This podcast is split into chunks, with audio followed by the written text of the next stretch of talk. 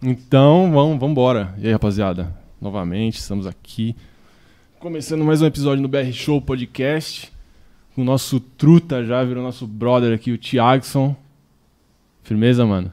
Como é que você tá? Mano, satisfação, queria agradecer imensamente o convite aí. É sempre um prazer falar do trabalho. Você é louco, obrigado mesmo. Valeu. Valeu, equipe de produção. Aê, tamo junto.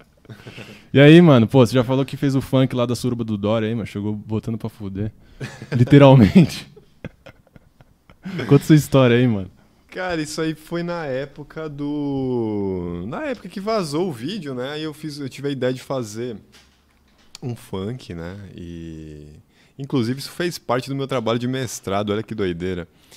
E daí eu fiz uma letra, uma- um, um videoclipe. Na época eu tava meio receoso de dar problema de processo. E eu já tava com um canal no Xvideos, né? Já tava fazendo. Porque o meu.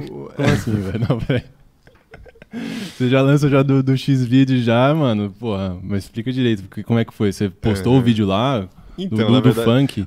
Na verdade, tudo começou assim. O meu mestrado foi é, em produção de conteúdo para o YouTube, em produção de conteúdo para o audiovisual. Que é você. Na verdade, eu pesquisei o debate sobre a legitimidade do funk. Por que, que as pessoas se sentem tão autorizadas em falar o funk é uma porcaria, o funk é um lixo? E o meu orientador, que inclusive era amigo do William Bonner, você estava falando dele aí, amigo não, colega da USP, ele é cineasta de formação. E daí a gente estava nessa ideia de que o conhecimento não se produz só em tese, num negócio teórico. Falou, vamos fazer um canal para o YouTube, a gente fez um canal para o YouTube e a gente fez produções. Então, uma parte do meu mestrado são os vídeos que eu fiz para o meu canal. Beleza. Tem uma parte teórica também, uma dissertação, beleza. Mas também a, pro- a produção do mestrado foi o vídeo. Aí, nessa época, eu fiz um funk também, né? Produzi, gravei, tipo Fiote, gravei, produzi e fiz o videoclipe também. Sobre a suruba do Dória. Eu falei, e aí eu mostrei pra muita gente, eu tenho muitos, muitos amigos advogados, sei lá por quê, talvez porque eu seja meio criminoso. É, e aí, eles falaram, ó, cuidado que isso aí pode dar problema. E eu publiquei no, no Xvideos também, como eu estava produzindo o vídeo, é, os vídeos que tem no, no canal do, do Xvideos são os meus vídeos mesmo que tem no meu canal. Porque eu estava pensando a respeito da plataforma. E se eu publicar o mesmo conteúdo em outra plataforma? Porque a, a plataforma também traz um significado para a coisa, né? Ah, o sim. meio é a mensagem, aquela frase do Marshall McLuhan. Então eu estava pensando, aí eu fiz o funk, como podia dar problema de processo, eu falei, eu vou postar no Xvideos. E o Xvideos é muito, é muito libertador. É escroto, é escroto porque a indústria pornográfica, como toda indústria, é escrota. Mas é libertador porque assim, o YouTube está com muita restrição de direitos autorais. O YouTube não é aquela coisa que já foi no passado, aquela aquele, aquele verdadeiro canal da Xuxa, Uhum. Bozo Cheiradão. Não, o YouTube, o YouTube, o YouTube virou uma coisa coxinha. Você acha que é coxinha hoje em dia o YouTube? Ah, pá, é, acho que é, né? É? Anti- Antigamente você podia colocar muita coisa, não dava problema de direito autoral, você podia colocar a música inteira. Aí acho que tem muita. Até quando você posta vídeo hoje, não tem aquela. Você tem que assinar uma cláusula de que. Assinar não, concordar. Isso é conteúdo para criança, isso não é. Ah, tem, tem todos esses É. tópicos que. É. Tipo, eu só quero postar meu vídeo e, mano, É. não enche meu saco, tá ligado? E eu acho que o, o que fez muita gente migrar da TV pro YouTube, pra internet, tem mu- muitas coisas envolvidas aí nesse fenômeno, mas essa liberdade, essa Uhum. liberdade.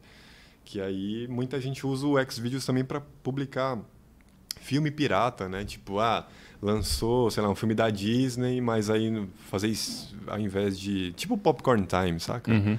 que é um streaming pirata. É, então aí eu fiz o funk da suruba do Dória e tá no canal do Xvideos. Faz tempo que eu não entro lá nesse canal, mas.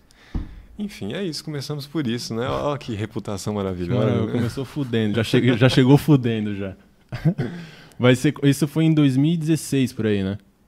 É a, su- a suruba do Dória? É. Ou. É, que você fez o funk no ano acho que rolou foi- isso. Acho que foi perto. Não, Não, é- foi, foi na, 2018, na, 2018, né? é, quando foi 2018.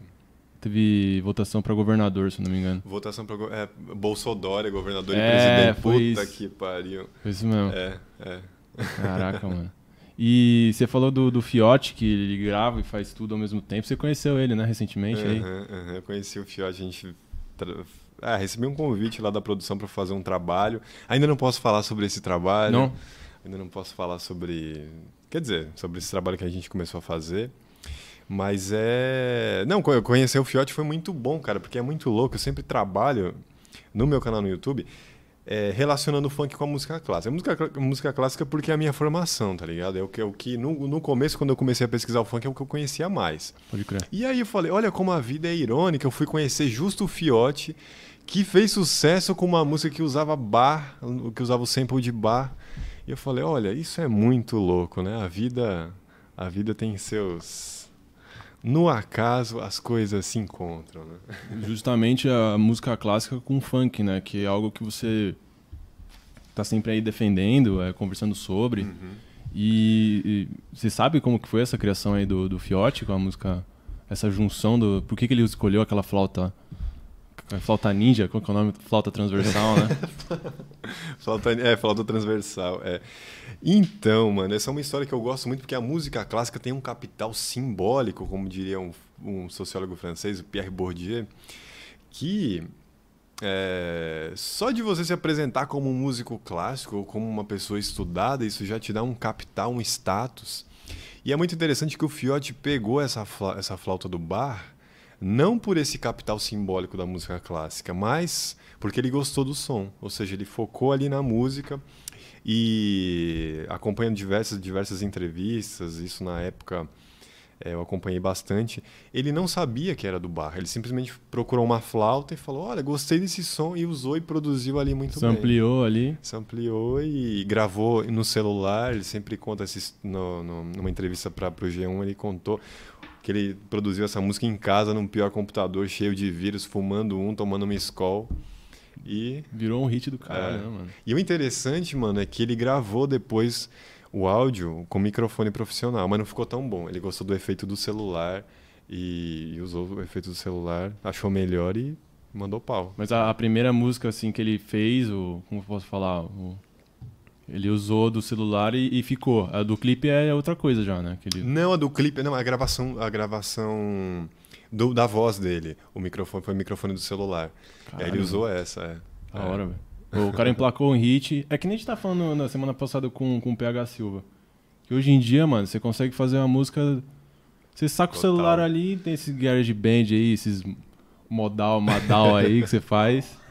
E, mano, você faz uma música, tá ligado? Aham. Rapidão, você saca o iPhone ali, o Samsung tem um aplicativinho ali, você espeta a guitarra, espeta, mano, a bateria. aham. E esse é um lance da hora do, do, do funk, né? Da periferia Total. fazer a música, mano. Total. Porque, velho, os caras fazem a música com o que dá e faz a música da hora ainda, mano. Música rítmica, dançante. Sim, total, Né? total. É uma música que envolve todo mundo, né? Uma Porra. música. Às vezes você precisa fazer uma campanha para as pessoas irem para um concerto de música clássica, falar assim, olha, isso é bom, isso isso te torna mais inteligente. Quer dizer, você precisa mobilizar as pessoas. O funk não, as pessoas correm atrás do funk, É né? verdade. Bailão aí, chama. Total, total. Você já foi em, em baile já? Pra caralho, É? já. É. Qual foi o último que você foi? Cara, vixe. Eu não, assim, na- com a pandemia eu deixei, eu, eu segurei a onda por causa do meu pai. Meu pai já tem 80 e poucos anos, tá ligado? Caralho, mano. E aí, mano, inclusive, nessa pandemia eu não consegui dar um abraço no meu pai. Eu consegui, assim, ver ele algumas vezes, mas eu, com medo da porra. Falei, mano, e se eu abraço meu pai passo alguma coisa pra ele, cê é Fudeu. louco. Então, com a pandemia eu, eu deixei de ir. Agora, fui algumas vezes eh, nas favelas em contexto de gravação, em contexto de, de para acompanhar a produção musical, mas segurei a onda de baile por conta de. E é foda, porque eu gosto muito de festa, né, cara? E aí isso faz uma falta danada na minha vida. E você é de Salvador e seu pai tá em Salvador ou não? Ele mora aqui? Não, não, a gente não é de Salvador, não, cara. Eu sou. Não, foi da Bahia, você é falou da da Bahia. Bahia, da Bahia. Me enganei, foi mal. foi mal, foi mal. Eu sou do sertão, mano, do sertão, do sertão baiano. É? ó. Qual município? Uauá. Uauá? Uauá, é. Caraca. Igual o pedal da guitarra. É, é, tipo, é Uauá mesmo? É o Uauá. Uauá. Mas tem alguma relação? Não, não, não. Com o pedal da guitarra, não. O Uauá é um nome indígena para pro grilo lá. É, E aí virou e. É uma cidade, mano, é, é sertão ali, fica no. Tem uma região do sertão que chama Polígono da Seca, que é onde o pessoal mais sofre com a seca mesmo. Minha avó até hoje reza para chover. É um negócio. Então, assim, eu nem conheço Salvador, na real. Eu sou, eu sou, eu sou dessa origem muito simples, assim, na real. Pô, Apesar hora, de, de ter meus privilégios, de conseguir estar na USP, num doutorado, que, é, tá ligado? É, eu sou de uma família muito simples. E como é que você começou a, a sua carreira de, De sair de Uauá e vir para São Paulo fazer faculdade? Então, mano, é que na verdade eu vim, eu vim muito criança, né? Sim. Eu vim, devia ter uns seis anos e tal, mas as minhas primeiras lembranças, assim, são, são lá na Bahia. Meu pai tinha uma casa aqui, né? Meu pai veio. Meu pai é muito mais velho que eu, né? Meio com uma redundância falar isso, porque os pais são sempre mais velhos. Não, você falou a idade dele, eu fiquei meio caralho, é, mano. É. É que você aparenta ser novo. Qual é a sua idade? Eu tenho. Quantos anos você acha que eu tenho? 27. Não. Oh, quem diria? Eu tenho, obrigado aí pela. eu tenho. Eu tenho 30. Quando? Bugou. Eu tenho 31, mas com. Para de beber, hein, porra. Eu tenho, eu tenho 31, mas com cabeça de 15. É, eu me orgulho disso. É bom, mano. Sempre sendo uma criança aí, porque, porra, velho. Às vezes a gente fica encucado aí de, de ser adultão e ficar ranzinhos, assim, tá ligado? Cara, ser adulto é uma merda, porque assim, você pensa, o que, que adulto faz? Paga boleto, fica puto, normalmente é casado, tem filho, tem que resolver um monte de B.O. O que, que criança faz? Brinca, se diverte, Não tem não responsabilidade. tem responsabilidade. É ótimo, a infância é ótima. É ótimo, né? Então, mas meu pai, mano, ele já tinha uma família aqui. Eu Você sou- é o caçula ou não? Eu sou, eu sou o caçula. Aí ele conheceu minha mãe no forró, ele já tinha 50 anos. Aí conheceu minha mãe no forró, minha mãe é novinha, eles têm uma diferença de 30 anos de idade. A minha mãe, a minha mãe é bem jovem. Caraca, velho. É, a minha mãe, a minha mãe é bem jovem. E aí, como meu pai já tinha uma família que já tinha casa aqui, trouxe a gente pra cá. Minha mãe também é lá do sertão. E aí vivi aqui, assim, mas uma família simples, estudei em escola pública, estudei em escola particular também, meus pais suavam sangue para pagar a escola particular. Aí, toda vez que estudava em escola particular, não, não dava para pagar, saía devendo, ia para escola pública. Essa dinâmica. Mas meu pai, meu pai é um cara que sempre leu pra caralho, sempre, sempre teve. Inclusive, eu acho que se, que se eu escolher a carreira acadêmica por causa do meu pai, é, sempre leu demais. E assim, uns livros doidão, tá ligado? Uns livros mesmo? que você fala, caralho, Guimarães Rosa, Da hora. que você não entende porra nenhuma. Os Sertões do Euclides da... é, Inclusive, nos Sertões do Euclides da Cunha, a minha cidade, Uauá, aparece lá. Olha só por que da causa hora, da, da guerra de Canudos e tal. Que é, maneiro. É, é muito louco. E aí, mano, foi isso. Por causa do meu pai ter essa, essa coisa com estudo, eu sempre gostei de ler, sempre gostei de estudar. Ele sempre me incentivou a ler uns caras doidão e fui, fui estudar música, fui... Acabei virando músico clássico. Depois eu me revoltei com, a, com, a- o conservadorismo da música clássica. Porque, mano, é foda. Eu, inclusive, eu tava falando isso numa live ontem. Sabe onde eu vivi mais violência na minha vida? Não foi na favela, foi na universidade. Violência, assim, de arrogância, de ego, de pessoa querendo pisar em cima de você. Pra caralho, pra caralho. Porra. É, a universidade é um, é, um, é um lugar, é um espaço violento, na real. Tem muitos egos, tem muito. E às vezes os caras brigam, não é, não é por dinheiro, é por. Ah, eu, eu, eu, eu sou dono da verdade, você não é. Eu sei mais que você. Esse tom de superioridade, assim, é né? foda, mano. Isso, isso, me, isso me toca, porque é Pô. triste. Porra, mas aí também é. Você fica meio dividido, né, mano? Porque você entrou na faculdade pública, né? Uhum. Aí tem esse grau de, de pessoas que tem um ego muito alto e. Porra, mano, e como é que fica, fica pra você? Porque eu tava vendo que. Eu tava vendo seu Instagram, tinha a galera lá falando que, ah, não, porque ele fica aí cagando regra aí, falando que funk é da hora, esses bagulho. tá estudando aí na USP, na Unesp, a puta que pariu. E, mano, ele tá falando é, besteira, tem que parar de financiar essas escolas públicas aí, porque é mó. mó- mano, o que, que você acha disso aí, velho? Esse lance aí de, tá ligado? Ah, é, escola pública, faculdade pública Uhum. é, é um lixo pra sociedade. Cara, eu acho que, que é muito louco como as, como as pessoas se sentem autorizadas a, a falar sobre tudo, né? Música, funk, é como se fosse futebol ou política. Todo mundo acha que sabe alguma coisa e todo mundo se sente autorizado a, a, a, a falar isso é um lixo, isso não presta. E você pergunta por quê, as pessoas simplesmente não conseguem, não conseguem responder. É, eu acho que esse tipo de ideia é uma falta de conhecimento, de leitura, uma falta de repertório. É uma ideia de que, assim, eu não tô.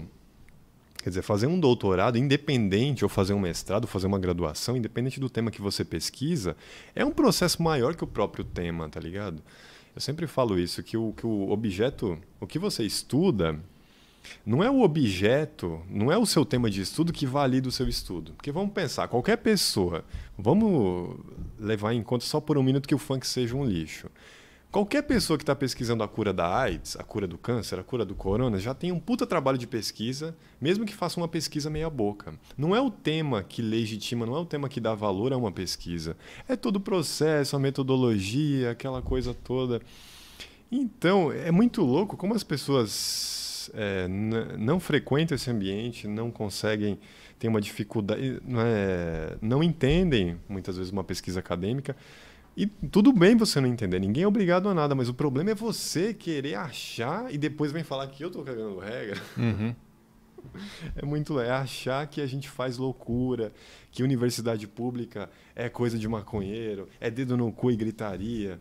Não é assim, gente. Acho que é justamente pelo fato da gente estar tá lendo e questionando ideias estabelecidas que as pessoas não questionam na sua vida cotidiana, que a gente pensa coisas que simplesmente por você pensar diferente você acaba ofendendo, mas a ideia não é ofender, a ideia é trazer uma reflexão para a gente. O trabalho que eu faço é de divulgação científica, né? Também. É isso que eu ia falar contigo, é uma divulgação científica, porque você, mano, você faz todo um posso, trabalho. Posso só pegar um Guaraná aqui? Pode, claro. Na Antártica. Aproveita que a câmera tá em mim. Não, mas não, não, não fica. Pode abrir aqui, mano. Tá suave. Pode trazer, pode trazer. Pode abrir aqui em cima da mesa, pode mostrar também se quiser. Fica tranquilo. Pode fazer propaganda? Pode, mano, foda-se. Pode falar o nome da lata aí. Eu vou colocar aqui no tapete a lata. Não, põe aqui, porra. Põe aqui em cima da mesa. Pode pôr? Pode pôr. O que não, Não, pode aparecer é você bebendo. Na lata.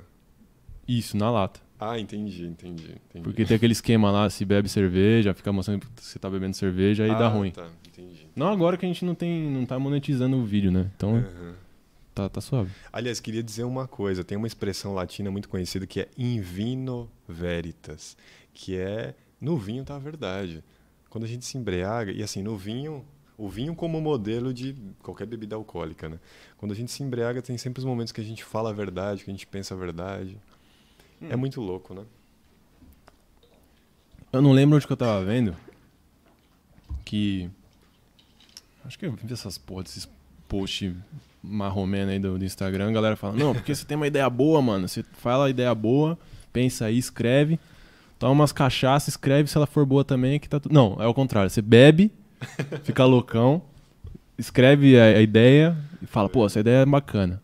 Dá pra ir pra frente. Sei lá, você quer inventar uma máquina que faz sorvete. Aí depois olha aquilo sobre se faz sentido, porque a ideia é boa mesmo. Então tem, acho que Olha, tem a ver esse, olha. esse lema aí, latino. Latino em vino veritas, em vino, não, é, não é vino, Saúde. é vinho, saúde, Vou brindar com água aqui que eu tô que zoado. Não posso ficar bebendo álcool.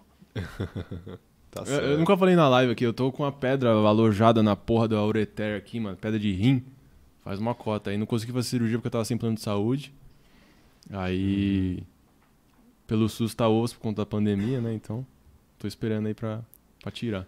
Vai dar tudo certo. Torço pra você. Como diria Drummond, tem uma pedra no meio do caminho. Pedra não, isso aqui é uma bola de gude, sei lá que porra é essa, mano. É Um, um meteoro, velho. não- Mano, já fiz de tudo, velho. Tomei. Já tomei cerveja. pa- Mano, juro por Deus, eu comprei um pack de cerveja, tomei, tomei, tomei, tomei, tomei e não saiu, velho. Bati cerveja com abacaxi. Mano, não, não funcionou. O que, que mais que eu misturei? Ah, misturei uma pá de coisa, velho. Tomei remédio pra dilatar o ureter, não saiu, mano. Tá entalado. Puta que pariu, É, mano. foi foda. Nossa senhora, você é louco. É um negócio. Você sabe que pedra no rim é um negócio que só de imaginar, só, só de ouvir a galera falando. Você nunca teve? Nunca tive, graças a Deus. Só de ouvir a galera falando, eu falo, não, nossa, eu, eu não- só de imaginar, eu falo, mano, eu não queria.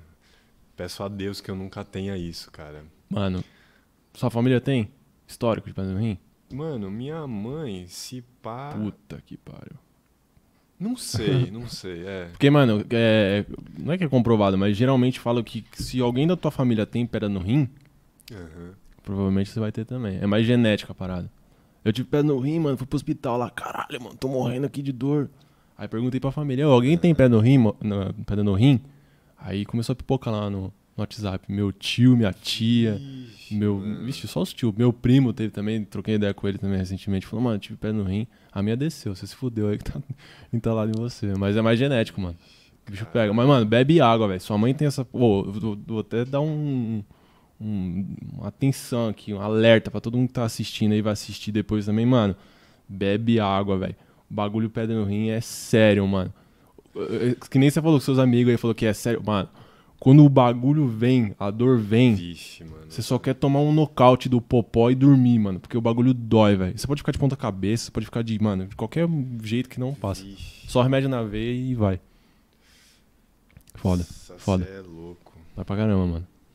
Mas a gente tava falando do- do- da questão da, da faculdade, de, Uhum. de- Porque, mano, é esse lance mesmo. É, é que nem você falou, não dá pra, pra definir o tema só por definir. Tem todo um Uhum. estudo por trás disso, né, todo um mano? Tem estudo, toda uma é. questão hipotética que você vai lá e testa, não dá certo, né? Total, total. E também tem um trabalho de campo, de ir para as várias favelas, ver as várias realidades e tal. E, enfim, cara, é um trabalho. Um trabalho de pesquisa foda, que, dá foda no sentido não de, ó, um trabalho de pesquisa bom, não tem essa pretensão. Mas é Uhum. um trabalho de pesquisa que dá trabalho. Dá cara. trabalho, né? Dá trabalho. Tem que pesquisar muito, né, É. velho? E, a, pô, e assim, o fato de muita de você ter muito funk, de muita gente produzir, de ter vários estilos, de ter várias formas, vários MCs, só torna o trabalho mais complicado ainda, né? Porque é uma diversidade. Vixe. Mano, isso é da hora, velho. O funk, mano, ele tem uma diversidade gigante, velho. Demais, é. Você vê uns 10 anos atrás, como que era o funk de 10 anos atrás, era muito diferente do que é hoje, mano. Total. Batida, o ritmo, as letras. Se for ver, eu- pelo que eu sei, tá? Eu, eu gostaria muito que você me corrigisse, porque eu, eu acho que o funk veio do Miami, Miami Bass, né? Tem essa pegada que veio lá do Rio de Janeiro. Uhum. E, mano, e foi se adaptando, fazendo novas letras e tal. Uhum. E é muito louco isso, né? Como que ele consegue entrar em vários núcleos da sociedade, inclusive nessa questão de burguesia, su- pessoal superior também, o pessoal ouve, é, é, consome Total. pra caralho. Você foi pegar aí, mano, o Neymar, mano, Neymar, velho, milionário, ele entra lá no, no, no estádio do Paris Saint-Germain com a caixinha de som, mano, Juliette ouvindo um funkão, velho. É, Mano, tá em todo É. lugar, praticamente, mano. Lá fora e aqui, mano. total, tem. É, e o que eu ouço de pessoas que moram fora do Brasil é que eles falam, bom, quando eu ouço uma música brasileira aqui, eu tô numa festa, numa ocasião festiva, é sempre funk. É. É, tem essa capacidade. O funk tem uma capacidade de penetrar. É. É uma música de acasalamento também, né, mano? Porra, velho. Você tá no, no, no bailão lá, mano, É. funkão rolando. Qual foi a primeira vez que você foi no, no, no baile? Nossa. Você lembra? Cara, eu lembro que foi numa ocasião, inclusive que eu não posso falar muito. O que, que você aprontou lá? hein? Não, não aprontei nada, mas foi, um, foi numa ocasião que eu presenciei. É, tava numa, numa, numa favela em Santo André e o pessoal tava tentando criar um baile lá, né? Tem uma coisa também, uma característica que é, não é toda favela que consegue fazer um baile, como por exemplo, baile do Paraisópolis, baile da 17, baile do Bega. Precisa de uma, to- toda uma organização. Eu estava numa comunidade de Santo André e o pessoal estava tentando criar ali um, um fluxo, ter essa cultura. E aí eu tava, acompanhei todo, todo, todos os bastidores, né? De, das pessoas que organizam o baile de quem é de, da polis, da política ali na favela. Por isso que eu não posso falar muito a respeito. Caraca, mano. É porque justamente tem todo um lance de, de da Tem, criação, tem. né? Tem, porque a, a o fluxo é, uma, é um ato de organização da comunidade para aquela criação da festa. Inclusive, se você está num baile, você fala assim: ah, estou no meio da rua, vou fazer o que eu quiser, vou tirar roupa, vou mexer com os outros. Não, se você fizer isso, meu amigo, Dá ruim. dá ruim porque as, pe- ninguém é trouxa, todo mundo está de olho ali. Tem, tem gente olhando. Então você tem que ter um, tem um código de conduta, né? Se você, se você mexer com as minas, você vai tomar um salve. Se você mexer com as travestis, você vai tomar um salve. Se você, ou se você mexer com outro, você vai brigar ali, porque infelizmente isso acontece, a galera acaba é, às vezes exagerando, aí um briga com o outro, se desentende. Eu odeio briga, não... enfim. Mas é, você não faz tudo o que você quer. Inclusive, uma coisa que me chamou a atenção, se você vai. Você já foi no carnaval de, Salva- de Salvador, não? No carnaval aqui de São Paulo, nos bloquinhos e tal? Já, já foi, já. Então, você já deve ter visto muita gente se pegando, dando beijo de língua, é, esse tipo de coisa. Quando você vai no fluxo, isso não acontece. Não? Não, não, não quer dizer, acontece. Acontece, mas. Acontece, mas assim, não é regra. Você não vê ninguém se pegando. Você vê lá muito, muita gente, as minas, os caras trocando ideia, mas você não vê ninguém se pegando. Então é. É isso, né? Não sei. A minha visão do. do- é, qual que é a diferença de, de baile pra fluxo? Tem alguma diferença? São, são palavras diferentes, né? São palavras São só diferentes. palavras. É, para um, baile funk de rua. O fluxo é um baile funk de rua. Que baile funk é uma palavra que pode ser baile privado, né? Pode ser É. um baile. é, fluxo é mais, é mais baile de rua. Baile né? de rua, que É. acontece na fecha rua, Fecha a rua. chama o DJ, É. MC. É isso, são vários carros de som. Os caras constroem o carro de som para isso. Pra, É verdade, carro de som. é, para os paredão lá, e aí. Ih, os caras sobem em cima, é uma alegria. Só de pensar, rapaz, dá vontade de chorar.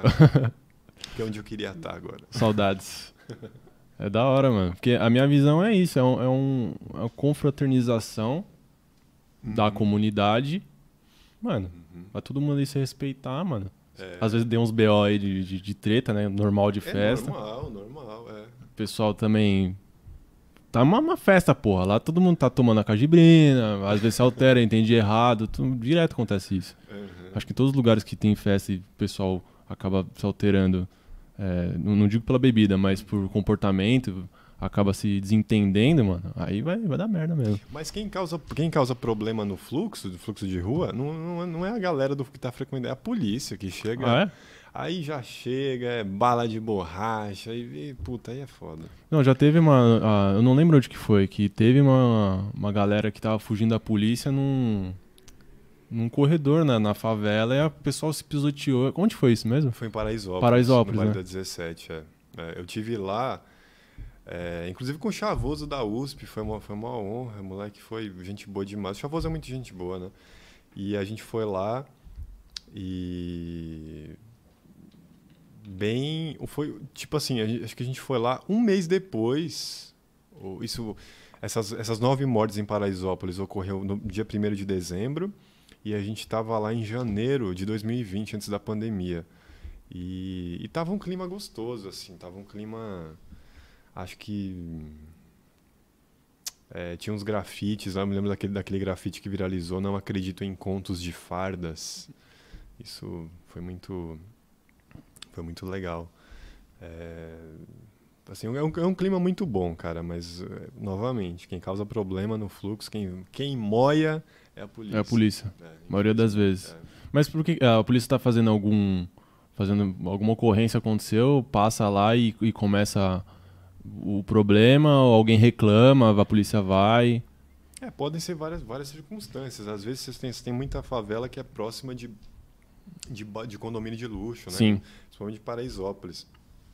Basta ver aquela foto do fotógrafo Tuca que a gente vê a desigualdade social. E às vezes os caras reclamam, ou às vezes acontece alguma coisa. Existe uma teoria de que a polícia foi em Paraisópolis no dia primeiro porque um dos comandantes foi assassinado e eles foram lá para vingança. Eles não foram lá para para ah, vamos ver, vamos fazer uma operação, vamos cuidar da ordem. Não, Hum. quem está cuidando da ordem lá são os moradores. Por que, que você vai encher o saco? Você está de fora, por que, que você tem que fazer lá?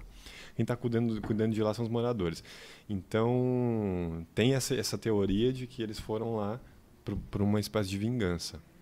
Entendi. Então, é, é- é triste, mano. É, o Brasil é um país muito, muito doido. É o que o Machado de Assis falava. Tem um Brasil real e o Uhum. Brasil oficial. É. O oficial é. O, ofici... O oficial é o oficial, né? é, o oficial é esse oficial corrupto, suruba do Dória, Bolsonaro. Cara, tipo de mano, eu não tô acreditando que você, você postou o bagulho no X-Vídeo até agora, mano.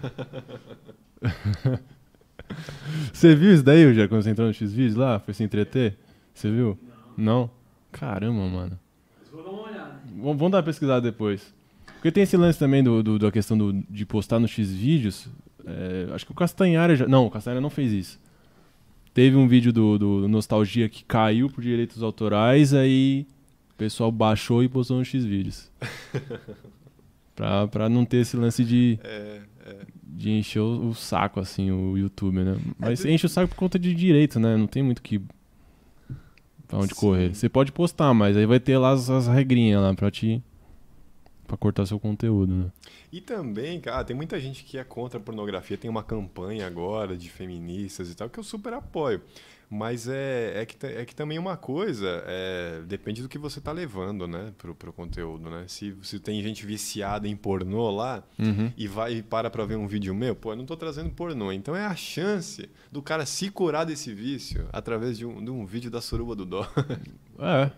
Às vezes a galera até entra e comenta, né? Teve gente comentando nesse vídeo, Putz, faz tempo que eu não entro, mas. mas na época, assim. Mas teve bastante view, porque teve um vídeo que tá no meu canal, que é o vídeo de destaque, que sou eu na Unesp apresentando um trabalho, um artigo científico sobre o funk Oxanaína do MC Lan. Uhum. Que foi um vídeo que viralizou, foi quando eu comecei a ter hater pra cacete. Enfim. E daí eu coloquei esse vídeo no Xvideos. E lá foi o vídeo mais visto. Né? Eu falei, olha que interessante. Vou só postar no X-Vídeo agora. É, artigos acadêmicos no Xvideos. Puta, pior que é verdade, né, mano? É. Vou fazer as lives no X-Vídeo aí também, mano. Só que vai ser o podcast aqui, velho.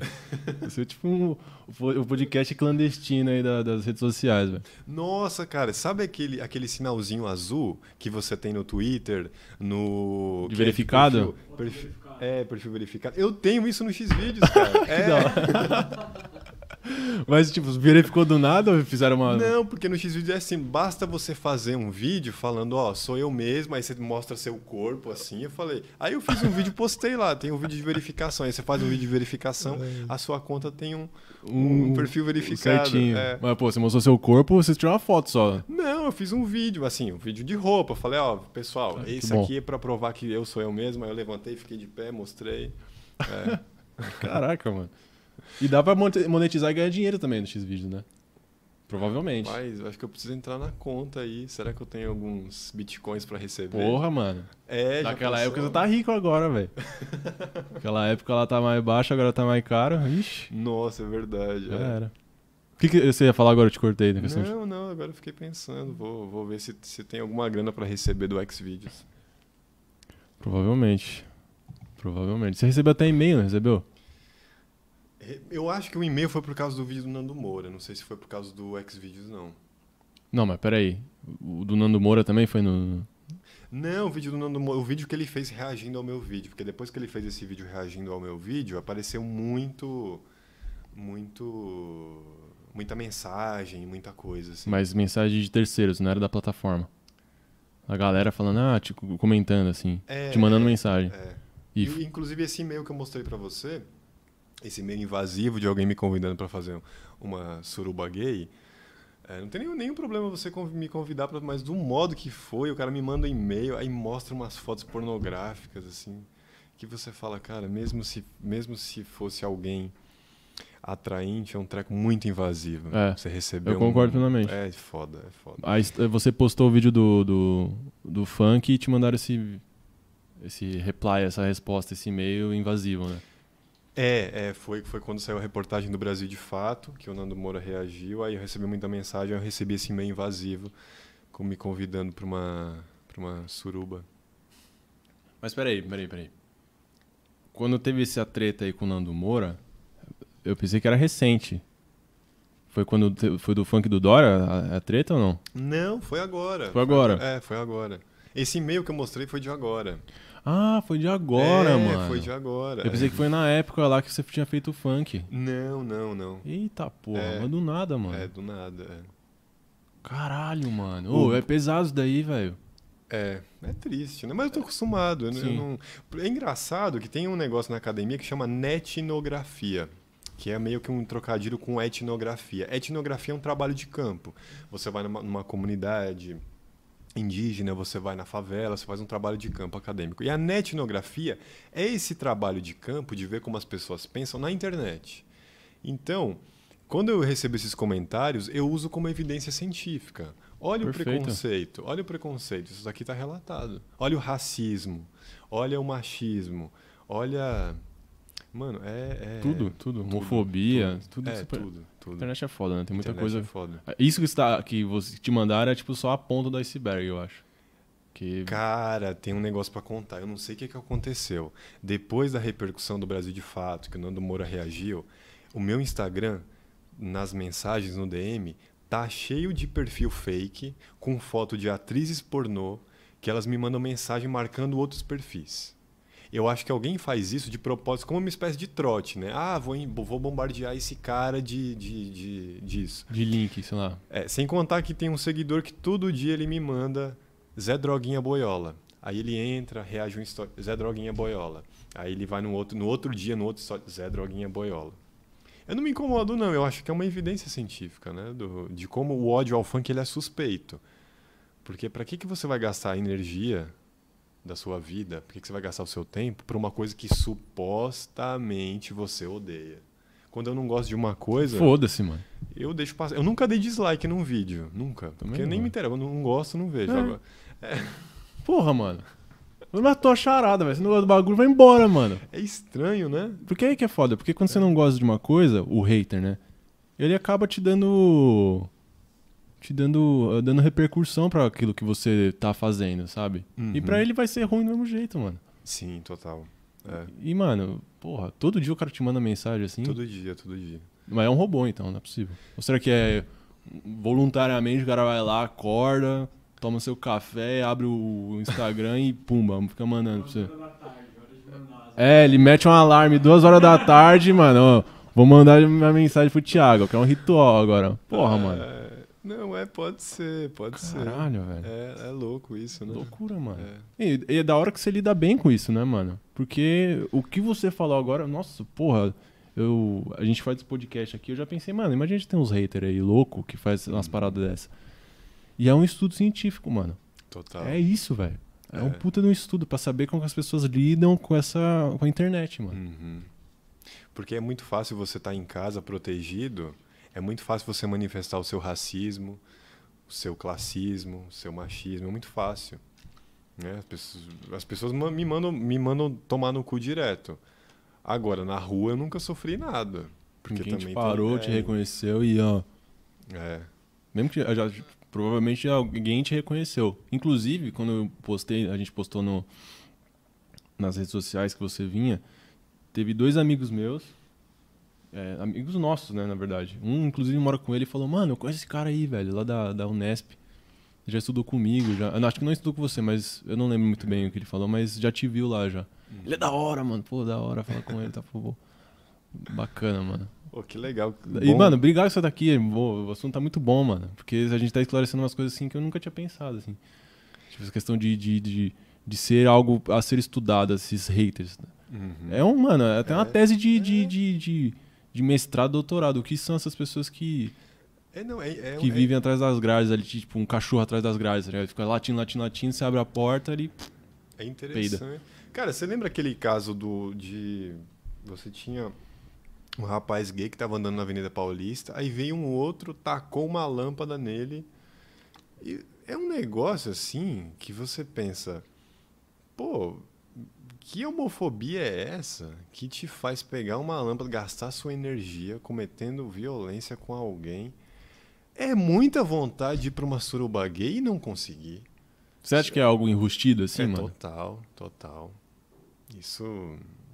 Porque é estranho. O, que- o que nos incomoda diz muito sobre a gente. Quando eu, quando eu fico incomodado com alguma coisa, eu percebo que é porque tocou em algum ponto meu. Agora, né? Muita gente não quer, não quer ver isso e tudo bem. Porra, entrei no paradoxo agora, mano. Se o hater te incomoda, você fica incomodado com o hater. É porque você tem algum, ele pegou em algum ponto. Porque eu percebo, eu recebo muitas críticas e nenhuma me toca, mas quando alguém fala alguma coisa, raramente isso acontece. Quando alguém fala, Tiago, você se equivocou aqui, tem alguma coisa. Aí isso me toca. Aí eu penso e falo, puxa, é verdade. De talvez. acordo com um tal estudo aí, É, tá ou ligado? até na escrita mesmo, ó, fala, ó, você foi incoerente nesse ponto. Eu falo, ó, beleza, isso me toca. Uhum. Porque realmente tem um ponto. Agora, quando eu vai tomar no cu ser um maconheiro, eu vou fazer o quê? Eu vou convencer a pessoa de que eu não fumo maconha? Eu não tenho nada o que fazer. Mas por que, que o pessoal, tipo, criou esse estereótipo que você é um maconheiro, mano? Cara, eu não sei. Eu acho que eu deveria fumar maconha, inclusive. Você não fuma maconha. Eu não fumo maconha, eu nunca, eu nunca gostei. E eu acho que eu deveria fumar porque dizem que maconha. Eu fumo cigarro. Maconha é mais saudável que cigarro, né? É. Não dizem isso? Ci- Cientificamente, é, acho que é comprovado sim. Não tenho certeza, mas tudo indica que, mano, se você fumar 10 maços de cigarro de uma vez e fumar 10 baseado, acho que você vai morrer fumando uma nicotina, né? É, não, eu sou a prova, eu sou a prova de que drogas li, assim, eu gosto de cigarro e pinga. Isso Pinga? não, é, isso não é legal e é lícito, não faz bem pra saúde, é lícito. Pô, pra caralho, mano. Agora, se, sei lá, eu- se eu fumasse maconha, eu falaria abertamente também. É, mas se eu falo, eu fumo maconha, já tem todo um estigma, né? Já tem todo um É, de, de é, vagabundo. vagabundo. Você é. não trabalha, você vai começar a usar cocaína e vai migrar pra, pra pedra e fica muito louco e roubar todo mundo e. É, vai começar a vender tudo da- de casa. Mano, Como diria sabotagem, né? Furtou videocassete. é, é, O sabotagem, mano, ele conta a história do, do, do que acontece mesmo na favela e, e, e é outra visão, é a visão dele.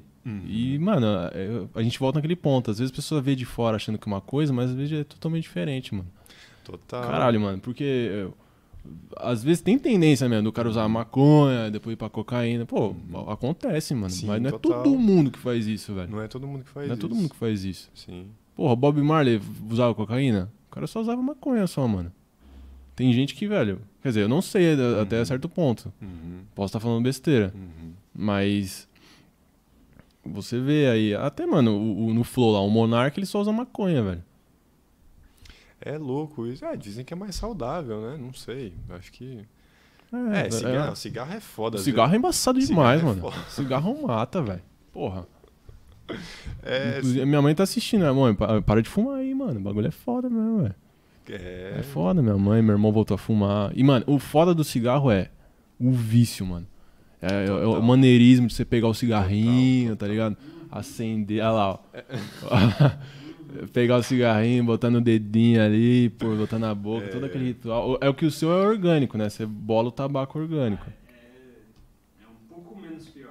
É um pouco menos pior. é. Mas esses de, de, de, de maço e de boxe, mano, Nossa, eu acho que é uma química pura esse bagulho é aí, mano. química Pura, é. Nicotina ali, mano, dá, mano, meia hora, você, puta, mano, preciso fumar. Não, depois de almoçar, puta, preciso fumar. É, Dá uma cagada, nossa, preciso fumar, velho. Toma um cafezinho, fudeu, é. Tretou com, com o chefe, tretou com com com seu parceiro, parceira, nossa, preciso fumar. é foda. É, mano, é um vício, velho. E mata, mas, mano. mas eu não sou viciado. Eu fumo tem mais ou menos uns 10 anos e não sou viciado. Eu só fumo quando eu quero.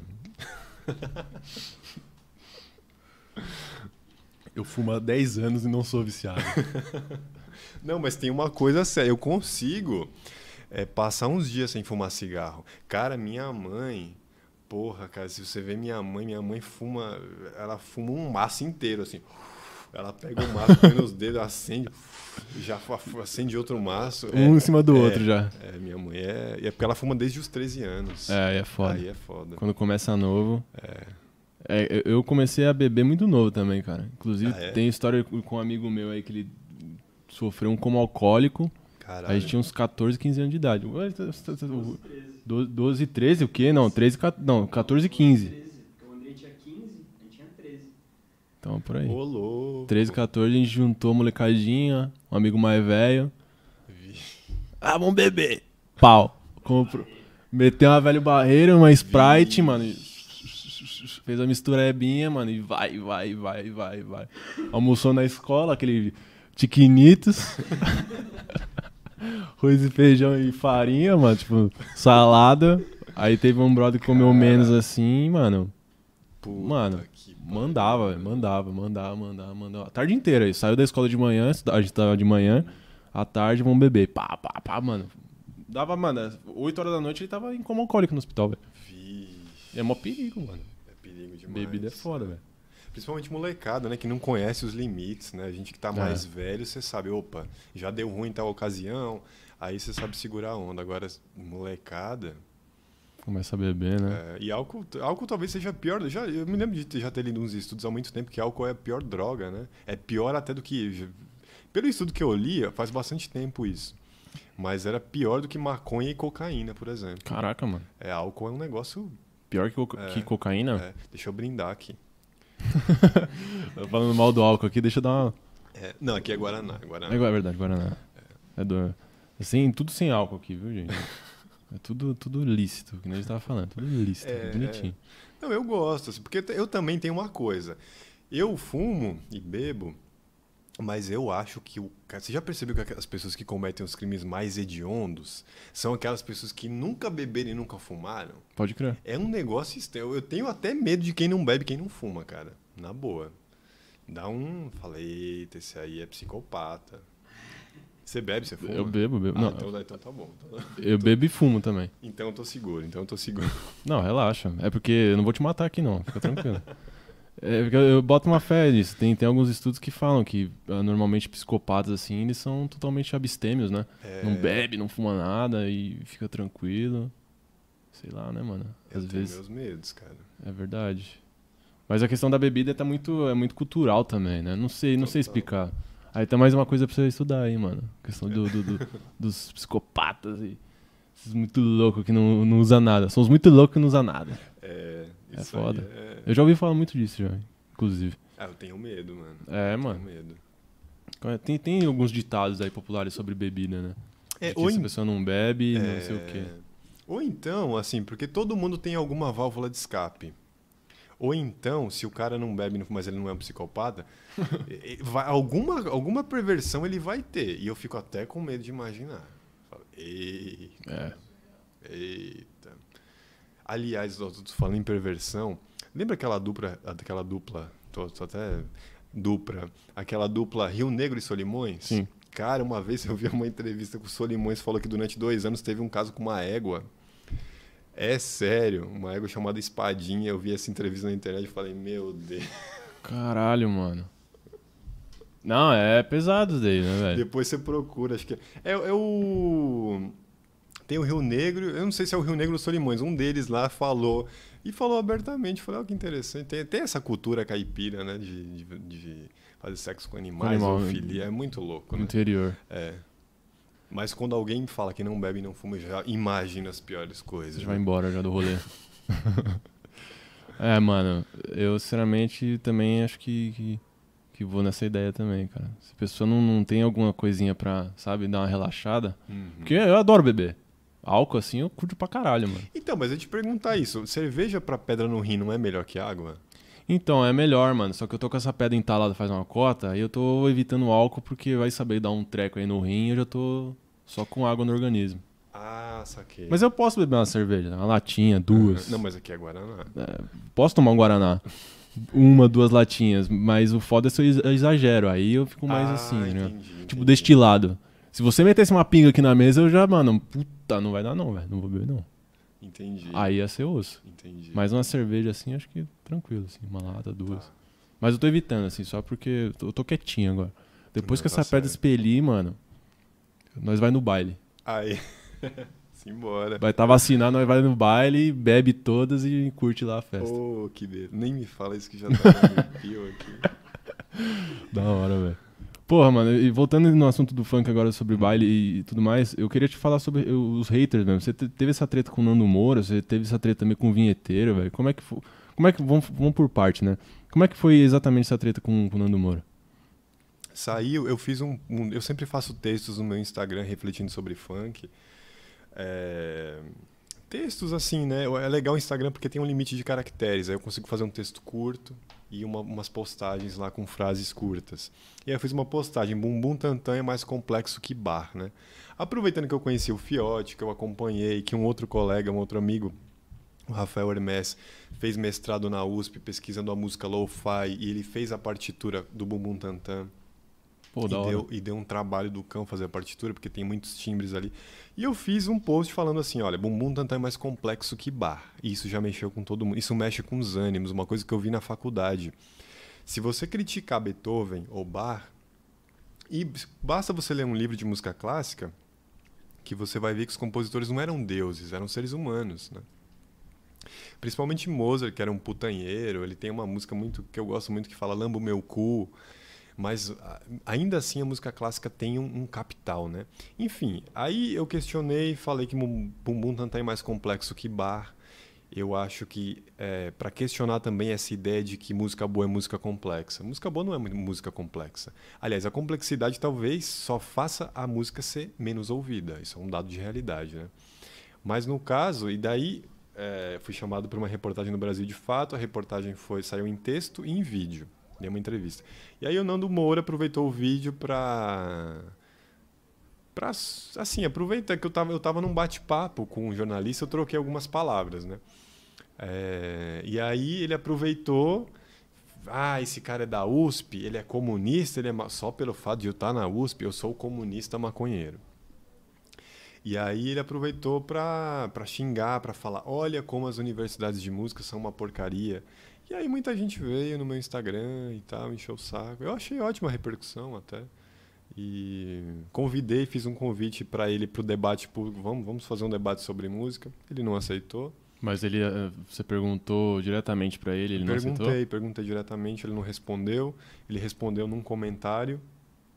Falou o quê? É, ele falou assim: ah, você precisa explicar tal coisa, senão eu não vou dar palco para analfabeto musical. Alguém que acha que analfabetismo é ofensa é muito complicado. Analfabetismo é uma condição social de muita gente no nosso país. Inclusive, a minha avó materna não sabe ler até hoje. Então, você achar que é analfabeto, sem contar que né, eu estou fazendo um vídeo de resposta a ele, acho que o vídeo deve sair amanhã. Sobre o, ele reagiu ao meu vídeo, eu reagi à reação dele ao meu vídeo. É um Inception, né?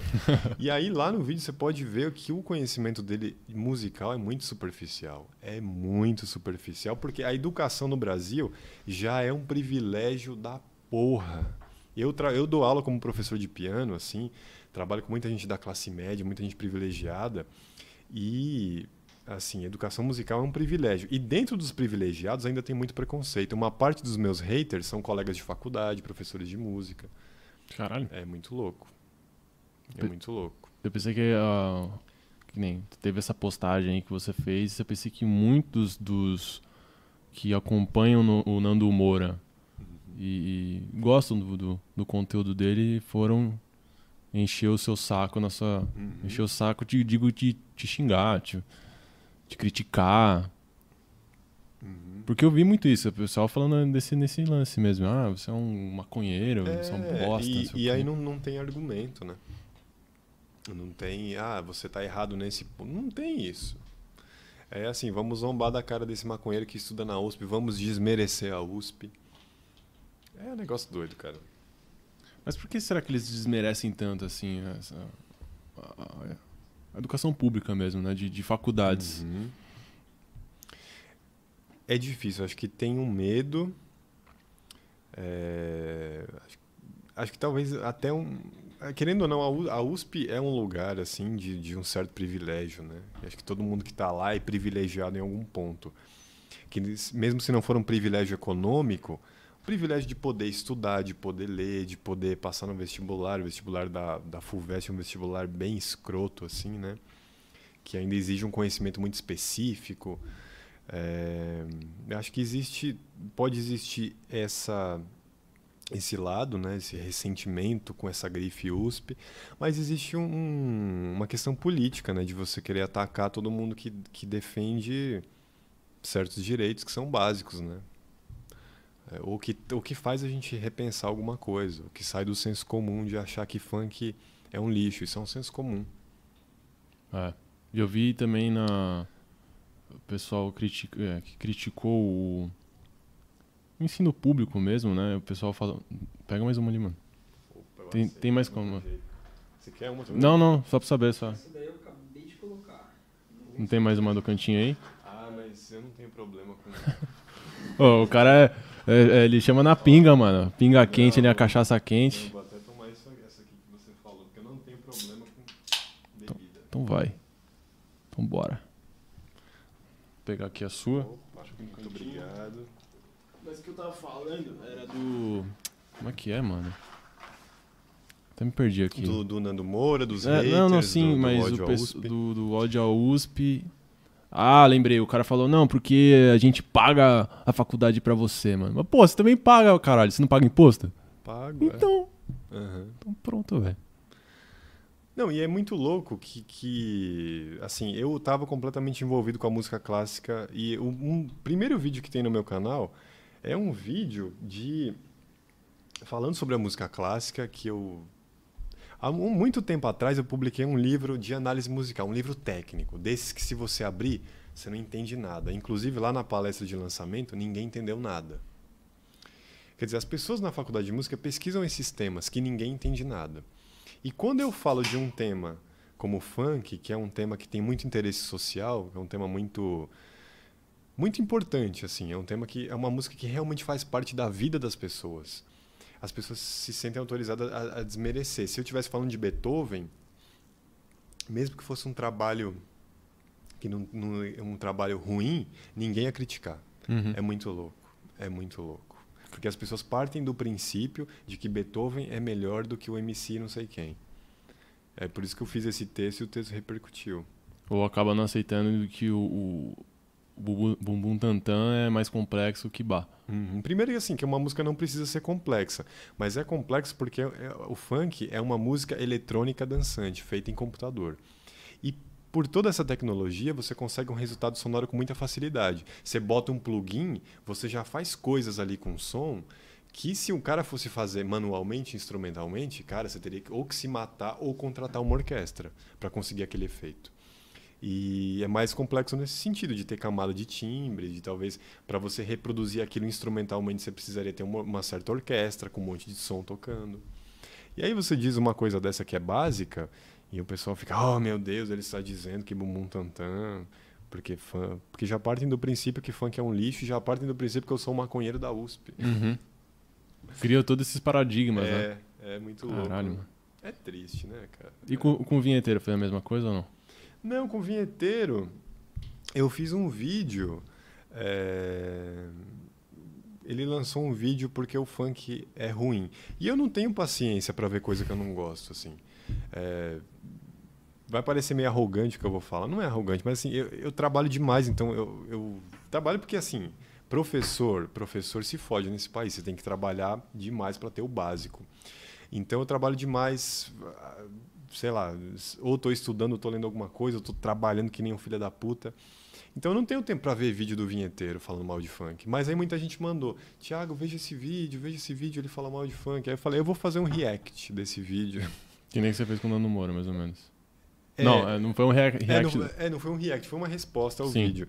E aí nesse vídeo eu falei, eu vou escangalhar, eu vou usar a linguagem que essa galera, que esses youtubers de, de direita conservadores usam, que é, eles sempre fazem vídeos xingando alguém, desmerecendo. Eu fiz a mesma coisa, e eu, inclusive eu tava tomando conhaque, cara. Inclusive, ó, eu gravei esse vídeo num take só, e daí eu falei, não ficou bom. Aí eu vou gravar, eu gravei uns três takes e ca- uns, ou uns cinco takes e cada e cada take eu dava gole no conhaque. assisti esse vídeo hoje. Não, E aí, cara, eu já tava. Eita, Nossa Senhora. É, beleza. E aí, só que eu quis fazer um vídeo funk. Um vídeo em que você tá ali no Dionisíaco bebendo, você tá. Mas ao mesmo tempo eu tava citando estudos científicos. Você estava usando argumentos de acordo com, a- com É. suas pesquisas também. Tava xingando, tava, tava. E é curioso porque assim, a galera fica puta com esse vídeo, mas quando eu tô lá na faculdade apresentando um trabalho, ninguém fala nada. Agora quando eu tô xingando, as pessoas vêm. Então isso mostra que o que as pessoas querem ver é xingamento, é sensacionalismo. Polêmica. É. E aquele vídeo foi um espelho, é o vídeo mais visto no meu canal. É, Aquele vídeo é um espelho da sociedade. Quando eu tô na faculdade com argumentos, lá eu tô com, com argumentos também, mas quando eu não tô xingando, quando eu não tô é, fazendo a, bebendo, as pessoas não veem. Agora quando eu tô lá xingando, mas ainda assim aproveitei a ocasião para citar estudo, citar artigo. E foi, inclusive o vinheteiro estudou na Unesp. Eu fiz, eu estudei é, composição musical na Unesp, que fica na Barra Funda, e ele estudou lá também, Graduação? graduação. Só que ele não terminou. E toda. Olha, olha que irônico, né? Não é querendo dar carteirada, mas olha que irônico isso. Eu recebo muitos comentários. Um funkeiro criticando um músico formado. Ele não se formou em música, mas só pelo fato dele defender a música clássica, ele já é o formado, ele já tem essa autoridade, né? Caralho, que plot twist da porra, hein, mano? Nossa. Fazendo doutorado. É. É, é aquilo lá que você falou, mano. No começo do papo mesmo. É, o, o, o meio é a mensagem, mano. Do McLuhan, velho. O meia A mensagem. mensagem, mano. O cara. o- Não criticando a vida inteira, mas ele senta lá no piano com a roupa de, de Sim. smoke interno, o cara Uhum. já fala, mano, esse cara aí é foda da música, mano. É. Ele manja muito. Tem, e tem uma coisa, a gente estuda na universidade uma coisa chamada análise do, do discurso. E quando você estuda análise do discurso, existe uma coisa no discurso que é autoridade. Então, se você se veste, sei lá, com, com terno e gravata, com essa aparência aristocrática, você já tem autoridade. Isso é escroto porque você não está falando de argumentos, do próprio argumento, você está falando da autor... de como o cara se veste. Eu recebi um comentário que eu até fiquei feliz com esse comentário. O cara falou assim: Você parece o dono de uma boca de fumo. Falei, obrigado. As É, ideias, velho. Então, as pessoas não me respeitam por isso, pela, maneira, porque assim, né? Eu pinto cabelo, é, sei lá. Você tipo cuida da coisa. barba, do É, bigode. tem a barba, tem a barba. É, Seu bigode um tá pra cima, um tá pra baixo. É, você vê? no Nossa, mano, pô. Eu- Agora eu reparei agora. Agora que eu. É que a máscara, né? Eu fiz aqui, só que na hora de colocar a máscara. É máscara o nome? Não, não, de colocar a máscara. Ah. Não, é porque. É, eu vou explicar porque eu enganei. Eu já trabalhei no e-commerce de, de cosmético, tá ligado? Ah, e tem máscara. e tem máscara de cílio, mas eu pensei que era. A, a- aqui que você passou na bigode é a cera. Ou um gel. Não, eu passei laque, cara. Laque mesmo? Nossa, você meteu o, o aerosol na, na bigoda? É, eu passo aqui no dedo laque e ah, lógico, é, enrola. é. ah, porra. Cara, eu, ó, o meu cabelo eu passo laque, aí depois eu comecei a deixar crescer, passei laque aqui também. O laque é bom porque ele molda tudo, ele molda até o caráter. Você acha que mudou seu caráter quando você começou a passar laque? Endureceu, eu diria. É, endureceu? É, endureceu. Você vem com esses papos do X-Vídeo aí, já tô entendendo tudo aqui, velho. Caralho, mano. E, mano, é, eu trabalhava em cosmético, aí tem máscara de cílios também, Tem, os caralho. Tipo, eu aí você falou de máscara, eu pensei justamente no- no- na questão do cosmético. Eu pensei que você passava máscara para bigodes, assim. Ma- ô, eu passo máscara no cabelo, uma máscara matizadora. Que é O que, não que você fez no cabelo? É platinado? É, eu platinei, Platinou? descolori tudo. Como é que você fez isso daí? Ah, é só passar água, água, oxigenada até corroer o couro da cabeça. Inclusive é. Coça, né? corrói, corrói. Dói pra cacete, cara. Mas é só água oxigenada ou você passou mais alguma coisa? Uma tinta? Eu- não, depois da água oxigenada. Aí minha cabeleireira, a Janaína, vai saber dizer, mas é. Vai descolorindo, descolorindo. Aí chega uma hora que ela passa um matizador, que é pra deixar na cor branca. Faz tempo que você fez. Faz, ó, já tá tudo preto já na raiz. É. Mas é por isso também que as pessoas não dão autoridade, né? Tem essa ideia. Uma vez eu vi um estudo de Cambridge que, assim, cientistas que têm uma aparência. Porque o que, o que é esperado de um cientista? Aquele cara careca, velho, que De tem, um- óculos. tem uma cara de que não toma banho, né? É- e aí, quando você foge desse estereótipo, quando você vê uma cientista ou um cientista que cuida da aparência, você fala, isso aí tá errado. E eu recebo muitos comentários assim. Um cara comentou uma vez, eu sabia que laca de laque faz mal pro pensamento. É mesmo? É tóxico? Não, ele comentou isso no sentido preconceituoso, de alguém que passa Sim. um tempo, Ah, perde nossa. tempo é, arrumando o cabelo, não, vai, não, não sabe mais nada sobre nada.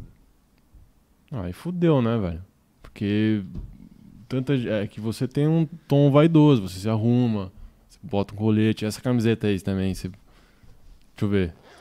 Parece camiseta de Ó, chave de quebrada. É chave de quebrada? Chave, de quebrada. chave de quebrada. O que que é- significa? Não, é a marca dos caras. A marca dos caras? É, é um estilo de, de marca que você não encontra em lojas populares. Quer dizer, cara, é muito louco isso porque, mano, a favela é um, é um lugar que tem outra cultura, é outro rolê, tá ligado? É outra norma, é outra visão de mundo. Inclusive é outra vestimenta. Essas vestimentas, essas camisas de favela você não encontra em lojas Renner, tá ligado? Não, não. Impossível. É, eu, eu sou. Eu faço parte do outro mundo da favela, completamente. Eu nu- nunca vi vendendo essas camisetas, sabe? Aham. E eu acho mó da hora, mano. É da hora. Ó, mano, é o palhação ali, ó, com um, um cap do, é. do- da grana, É, a bengala na mão. Ó, mano, da hora. É, E é, é, é bem feito, porque, mano, como é que faz pra. Mano, porra, tem uma, uma rapaziada na- na- nas quebradas que ganha grana fazendo desenho, fazendo camiseta. É.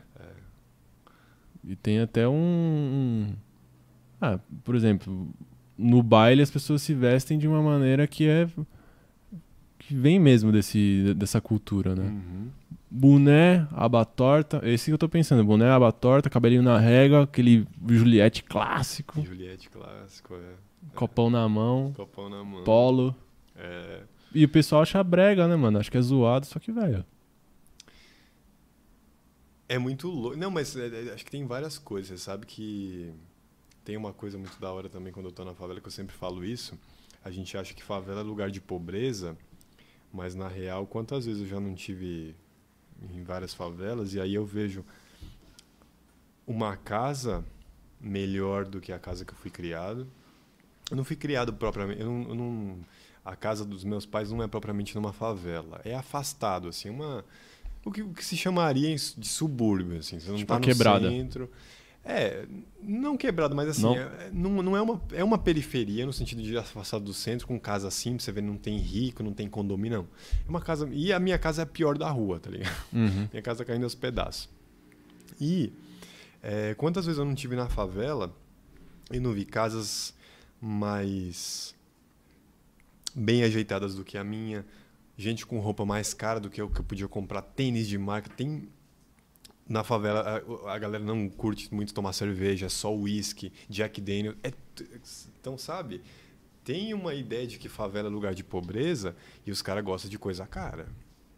Quantas vezes eu não, eu não tive na favela e, e falei, caralho, o cara tá todo patrão, tenisão de mil conto, é, Jack Daniels. Eu falei, é, não- a favela não é um lugar de pobreza, a favela é um lugar de diversidade como todo espaço humano. Todo espaço, não, realmente. E diz tudo também, né, mano? Total, total. Qual foi a coisa que você mais é, ficou surpreendida, assim, quando você entrou na favela, assim, pra fazer alguns estudos? É que né, eu também não, eu também não sou estrangeiro da favela, eu sempre, eu sempre frequentei. Sim. É, Mas, assim, quando. ah, ah, é, não que me entenda mal, tipo, o que te surpreende né, nesse. Na dicotomia, nesse contraste entre a favela e o.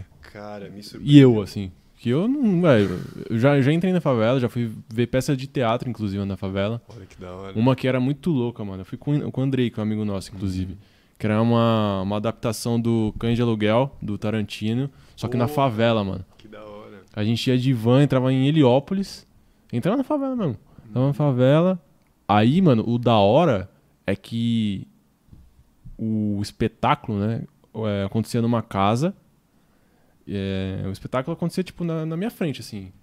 Você sentava, é, várias cadeiras, é, uma do lado da outra, o espetáculo acontecia aqui na sua frente, mas antes tinha, tipo, um pré-espetáculo. A van parava num bar, você entrava no bar, aí tinha os caras tomando cerveja, jogando sinuca. Aí você, beleza, mano, a gente tá num bar, vamos fazer o quê? Vamos beber. A gente pediu uma cerveja lá, começou a tomar e tal.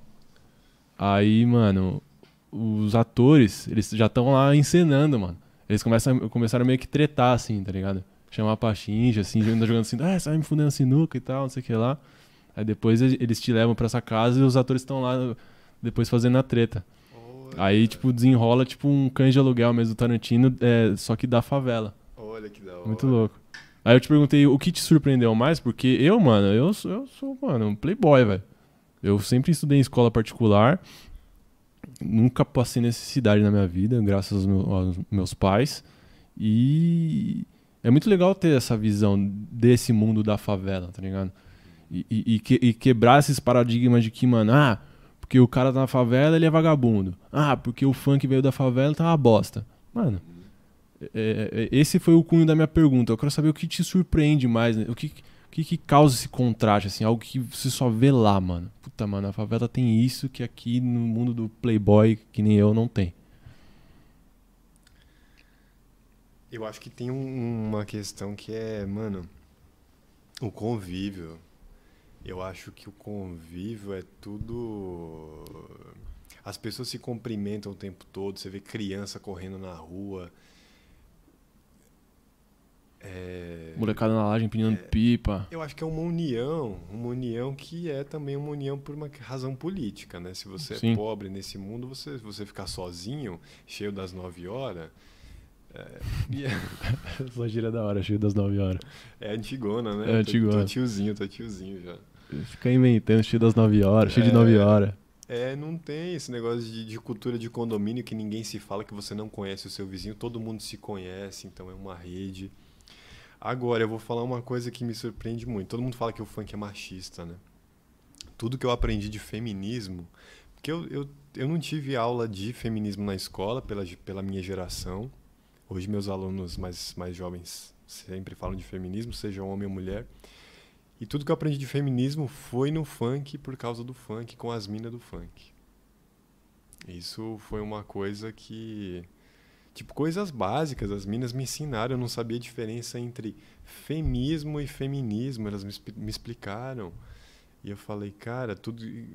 Então, existe uma coisa que é a letra do funk, existe uma coisa a prática do funk. Claro que tem estupro, tem estupro, mas até na casa do Neymar tem estupro. Até em ambientes privilegiados, é, quer dizer, estupro no sentido do modelo de uma coisa escrota. Tem coisa errada? Tem, mas assim, a prática da favela é outra. Assim, não é- as- muitas vezes o que está sendo cantado não vai ser feito, até porque não pode ser feito. Tem gente cuidando para que aquilo não seja feito. Tem muita escrotice que acontece? Tem, mas essas escrotices acontecem em todo lugar. Você acha que então, você disse que é de coisas que não podem ser feitas. Pra mim, a música, cara, às vezes retrata uma, uma, uma história, mano. Assim, Tipo que nem Led Zeppelin, velho. Os caras tá falando de, de Senhor dos Anéis, tá ligado? É, que, é, é mesmo? é verdade, mano. Ah, é? Battle of Mordor. É, Battle of Mordor. Faixa do álbum 4. É. Ele é fãzaço do Led Zeppelin, mano. E uma pá de música do Led Zeppelin é contando a história do, do, do, do, do Frodo, do Gandalf lá, do Aragorn. Caralho, não sabia disso. É, mano. Que interessante. Várias letras, velho. Acho que aquela Rainbow On. É, mano. É Senhor dos Anéis puro. E, e parte desse pressuposto aí de que, mano, a música às vezes conta uma história que não é real o bagulho, velho. O funk tem muito disso, né, mano? Tem, é, às vezes, infelizmente, conta uma história que é real. Sim, o- sim. é- é, Posso me explicar? Pode, É, é pode. que foi. é, o, o funk con- conta uma história é, que às vezes não. que é real, que É. passa a realidade do que tá acontecendo, mas às vezes o cara. Vou supor, vamos supor no funk ostentação. O cara canta que quer ter um carrão, que, que quer ter um cordão de ouro. Às vezes o cara nem tem isso. Mas ele, É, can, ele sim, entendeu o ponto? Ele canta, ele se expressa dessa maneira porque ele. Às vezes ele quer ter um carrão mesmo, quer ter um cordão, mas ele já se imagina lá contando uma história, como se fosse algo que, que faz ele bem, que faz bem pra ele, entendeu? Total. É esse ponto que eu quero entrar. Não dizendo que não conta a realidade. Canta- o funk conta a É, realidade pra caralho, mano. O funk, o rap, todos esses que vieram, essas músicas que vieram do subúrbio mesmo, Uhum. músicas de, de pretos, porra, mano, conta a realidade nua e crua, mano. Total, total. Mas tem essa parte do funk também que, que conta essa história de, de, de, de, de querer ser- ter superação, de ostentar o que é bom. Não, eu entendi a sua pergunta. Eu acho que, é que tem uma diferença, eu sempre falo isso. Letra de música não é manual de comportamento ético. Você não vai, ou se você quer saber o que fazer da sua vida eticamente, você não vai procurar isso numa letra de música. A luta é para que a vida não seja assim. A, a, a luta não é para que a letra do funk seja bonitinha. Porque existe também a polêmica e o tabu como, como elas têm uma importância estética. Tem toda uma questão estética. Que é muito louco isso, também não se discute no cinema, né? Como você criticar uma letra de música do funk é como- é a mesma coisa que você criticar o ator, sabe essa história de que o, vilão da novela da Globo apanha na rua? É meio isso, aquilo é uma encenação, é uma, é uma estetização. E muitas vezes essa este- estetização tem base na realidade, mas ela não necessariamente aconteceu. Então, eu sempre falo isso. A luta é para que a vida seja diferente e não para que a letra de música seja diferente. Uhum. É tirar da letra o melhor pra mudar a vida. Né? Ou mudar a vida. É. É, é, porque também. É, não sei. Mas você tem casos que você tem uma letra escrota, uma produção artística que conta uma realidade muito crua, por pessoas que não viveram aquilo, saca? Ou, Eu lembro, cara, eu lembro que uma vez eu tinha uns 12, on- 11, 12 anos e eu fiz uma letra de rap e fui mostrar pra minha mãe. E nessa letra de rap eu falava de um cara, o eu lírico na letra de rap falava de um cara que foi da cocaína pro crack. Eu tinha 12 anos. Eu não sabia o que era droga, mas assim, de tanto ouvir rap e tal, você, você também incorpora aquela linguagem, aquela forma de ser, até porque é um mercado também. Não necessariamente você vai viver aquilo. É, É. é verdade. Você acaba sendo influenciado, mas. É, é normal, mano. É isso que a arte faz. Ela causa. É, da mesma maneira que o Mozart, criancinha, estava tocando violino ou sendo um virtuose da época, porque era, o, era o, o capital social, era o que as pessoas valorizavam, o funkeiro também canta uma realidade que é um mercado, né? Às vezes não viveu aquilo, não tem nem noção do que... Principalmente no caso de algumas crianças, assim, da MC Melody, que foi um bafafá na época, 2015, eu acho. É, não necessariamente o negócio é vivido. Pode ser vivido? Pode, mas é bom que não seja, né? É bom que tenha essa diferenciação. O problema, aí eh, às vezes a pessoa fala, ah, mas essa letra escrota, mesmo que seja uma coisa estética, pode incentivar certos comportamentos. Então, daí a gente tem que lutar para que a pessoa consiga ter uma vida em que ela saiba diferenciar uma, um- uma letra de música de um manual de comportamento ético. né? Uhum. Você não vai sair tacando a pique em todo mundo porque você ouviu um funk. É. Eu, concordo plenamente, velho. Não tem essa. E você entrou nesse papo de. Teve algumas crianças que começaram no funk, né? É, o que, que você acha disso? Por exemplo, a Melody, teve acho que MC Pedrinho também, se não me engano. MC Pedrinho, nossa MC Pedrinho. Pikachu também, né? Pode crer. Pikachu. MC Pikachu. Não, eu acho que é isso, né? Eu acho que é um mercado. É um mercado. E aí as pessoas. Quando é um mercado, a gente fala de uma espécie de garimpo. Que você fica procurando ouro. E o que, que é o ouro? É o hit. E aí você produz muito naquela linguagem. Às vezes você produz meio sem pensar. E também é uma cultura, né? A, a ideia de infância, ela varia conforme a classe social. Eu não sei se dá para você falar de, de, de infância em alguém, em uma criança que vive na rua. Tinha um dia, um dia desse, eu tava, uns anos atrás, uns dois, três anos, eu tava com o Bruno Ramos, que é um ativista do funk. E a gente tava na Avenida Paulista, a gente teve a oportunidade de falar junto na Casper Libero. E daí a gente foi caminhando pela Avenida Paulista. E aí, o Bruno parou para socorrer os meninos de rua na Avenida Paulista que estavam baforando lança. E aí um, um, um dos meninos desmaiou. Caralho. Aí ele falou assim, e aí, menor, o que que tá acontecendo e tal? E, quer dizer, não tem infância ali. Não. Se uma criança de 7, 8 anos já tá baforando um lança, já tá desmaiando de baforar lança, é, então a gente... Infância também é uma coisa construída, essa infância ideal, que você... Muita gente não tem direito a essa infância ideal. E a gente acha que essa infância ideal da classe média é o padrão que você tem que criar todo mundo. Uhum. E na verdade, o funk só mostra que não é. Mas tem outras razões, essa coisa do mercado, de você produzir conteúdo de putaria porque é aquilo que vai ser consumido e tal. né? O funk teve várias categorias, assim, né? De, de consumo, né? Teve o, o lance de ostentação, Total. putaria. No início, assim, pela minha visão, tipo, o bonde do Tigrão era algo mais. Era uma, era uma putaria, só que um pouco mais A reservado. malícia, é, tinha um duplo sentido. duplo né? sentido, É. né? O funk, mano, se for ver, foi um dos. Eu acho, um dos gêneros musicais que mais se. Foi mudando, velho. Ano que passa, vai passando, muita coisa muda, tema e, e hit novo que sai. Sempre, mano. Porra, mano. Eu fico abismado, velho. É, total. Que, mano, todo ano tem, um, tem vários hits de funk, velho. Porque é muito fácil de fazer, mano, e é muito divertido, velho. Uhum. Você pega esse TikTok aí da vida, Instagram, Reels, é todo mundo, mano, no, no, no funk, velho. A maioria é, mano. É funk, velho. Aí você pega, tipo, Dennis DJ, mano, o cara faz um sample lá com o Big Brother, mano, hoje em dia. Teve, teve Total, várias, mano. O, total. o cara lá fala um, um bagulho no Big Brother que, é, que vira meme, vira hit, o cara faz lá um sample, mano. Manda um tchá, tchá, tchá, o cara falando lá e, mano.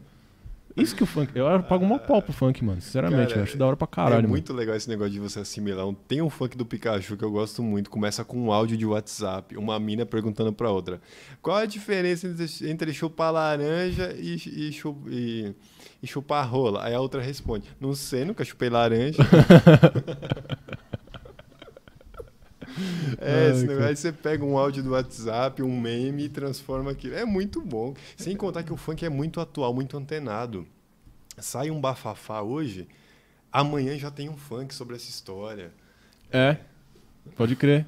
MC Azeitona aí também, mano. É, Ele, ele, ele virou um meme e, mano, e, mano, bomba com meme, ou é bafafá também. MC Pose também é. Né? Ah, na moral, eu- até te perguntar aqui, o que você acha do, do sample que ele fez com as, a batida do- dos anos 80 lá? Porque, mano, foi inovador pra caralho. Eu nunca tinha ouvido nenhum funk desse jeito, tá ligado? Uhum. Tipo, tem uma pegada um pouco cômica, mas, mano, ao mesmo tempo é dançante pra caralho o bagulho. É. cara. Tipo, mano, Tô voando alto. Muito louco. mano. Nossa, cara. Ô, inclusive isso aí deu mó polêmica, mano. É mesmo? funk, é. Mas o. Por quê? Porque o Pose do- é do Rio de Janeiro, né? A gente não sabe se é verdade essa história. Mas aí, acho que desde 2016, acho que foi 2016 ou 2015, o PCC se desvencilhou do Comando Vermelho. Eles tinham uma parceria. E daí o Pose, é, quando viralizou essa música Voando Alto, saiu um salve do comando, um aviso do comando do PCC, supostamente associado ao PCC, falando assim: se esse cara fizer show em São Paulo, ele vai tomar tiro. Caralho, mano. Porque ele é do Rio de Janeiro, e aí tem essa rincha do PCC. Enfim, saiu essa polêmica aí na, na época da música Tô Voando Alto. Infelizmente, o Catra sofreu com isso também. Às vezes ele não podia tocar numa favela porque tinha a favela era comandada por outro comando. Entendi. E mas assim, o Pose é demais, cara. O Pose é um cara muito da hora, um coração bom demais, assim, você é louco. É. Flamenguista. É, é. Pena que tem, que tem esses negócios aí. E uma vez eu vi um, um- um- uma live que ele fez que ele ficou puto com a galera de São Paulo, falando: Porra, vocês de São Paulo aí, calor pra caralho, vocês com guarda-chuva, tomar nos seus cu. Mas essa questão do guarda-chuva é no, no baile, não é? É, do O que, que é esse negócio do guarda-chuva que a galera fica no. no- É, Cara, é é uma é cultura. a que- cultura de é, dança, né? É uma cultura de fazer evento, de você dançar, de você ostentar, porque um guarda-chuva desse é caro pra cacete. Tem uns guarda-chuva que chega a cinco pau, cara. Caralho, mano. É Porra! foda, é foda. Os caras pagam 200, 300 conto num guarda-chuva simples. Caralho, Tem uns mano. que chega a 5 pau. Porque essa 5 é, mil reais, é, velho. Essa cultura da ostentação, por que, que os caras têm isso? Cara, se você nasceu na favela, se você nasceu com aquela realidade, você não, você não vai muito longe. Você não vai ter uma. O que, que eu quero dizer com muito longe? Você não vai ter uma ascensão econômica se você trilhar o caminho, o caminho de Deus, o caminho Uhum. do bem. Uhum. Quer dizer, é, se você estudar, tá tudo bem, você vai estudar e vai ser trabalhador. Se você estudar, você vai estudar em escola pública. Você vai, você vai- então você vai escola pública, a gente sabe como é. Você vai ter um subemprego. Então, quer dizer, o que se apresenta como possibilidade de ascensão econômica de algo revolucionário na vida? É o futebol, o tráfico de drogas. Aqui no Brasil, né? É aqui, é, aqui no Brasil. é aqui no- E a música. Então, é, quando você vê um favelado com um guarda-chuva de cinco pau, a possibilidade diante do nosso sistema é quase revolucionária. Aquilo representa uma revolução. Porque diante da- da- do que é oferecido a ele de possibilidade de ascensão econômica, é quase uma utopia você ver Caralho, um mano. favelado com um guarda-chuva de cinco pau. Porra, é bem isso Porque mesmo. nem mano. quem mora em bairro, em bairro chique, assim, Pinheiros, compra guarda-chuva de cinco pau. Não.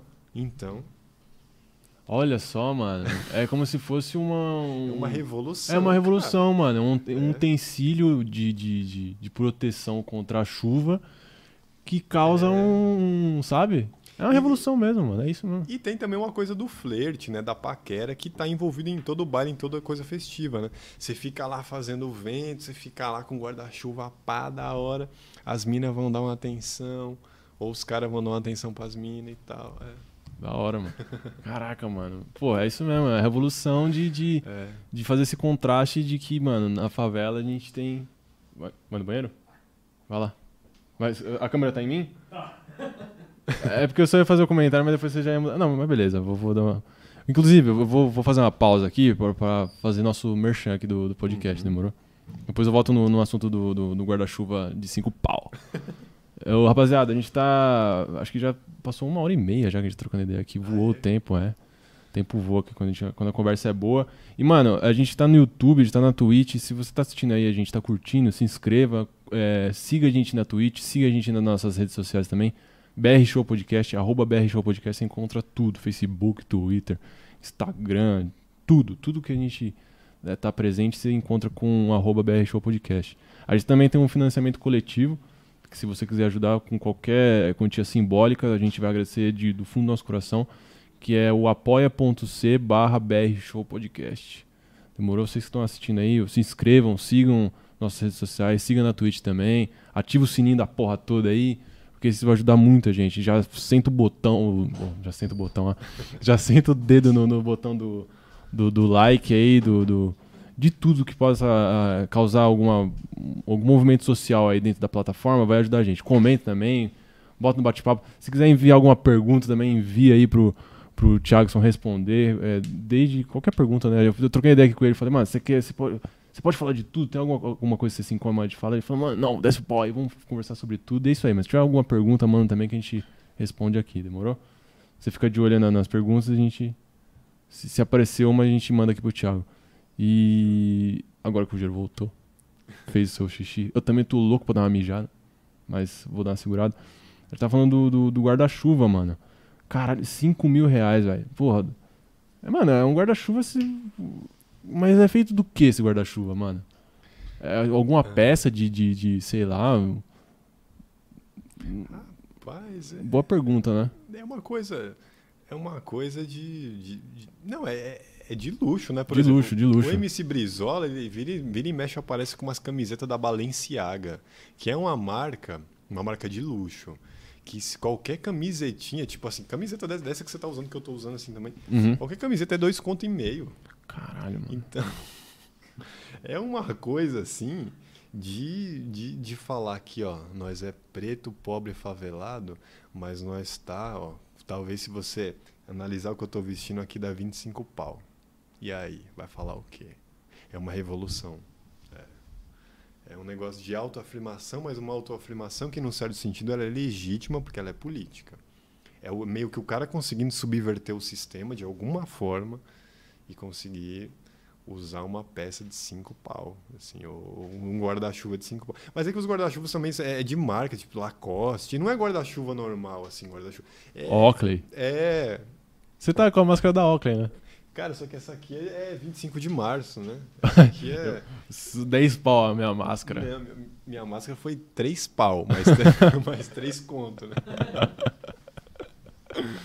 É isso. Ai, caralho. E é uma revolução, né, cara? Da hora, mano. Quanto tempo deu de live aí? Uma hora e meia? Uma hora e meia. Bom, acho que é isso, né? Da hora o papo. Mano, curti muito, velho. Achei, pô, muito esclarecedor, assim, pra mim, pro Rude também. Eu tô até respondendo por você, porque, mano, tá, tá, tá tá autorizado. Queria só fazer uma pergunta. Claro. Qual a diferença entre chupar laranja e não? É que a laranja eu não, eu nunca joguei. Ai, caralho. Mas, mano, pô, da hora mesmo, pelo senso de humor, por todas as explicações aí, de, de, de- da questão científica mesmo, do que, que é o funk, né? Porque a gente tem muito. Aqui a gente aprendeu pra caralho, assim.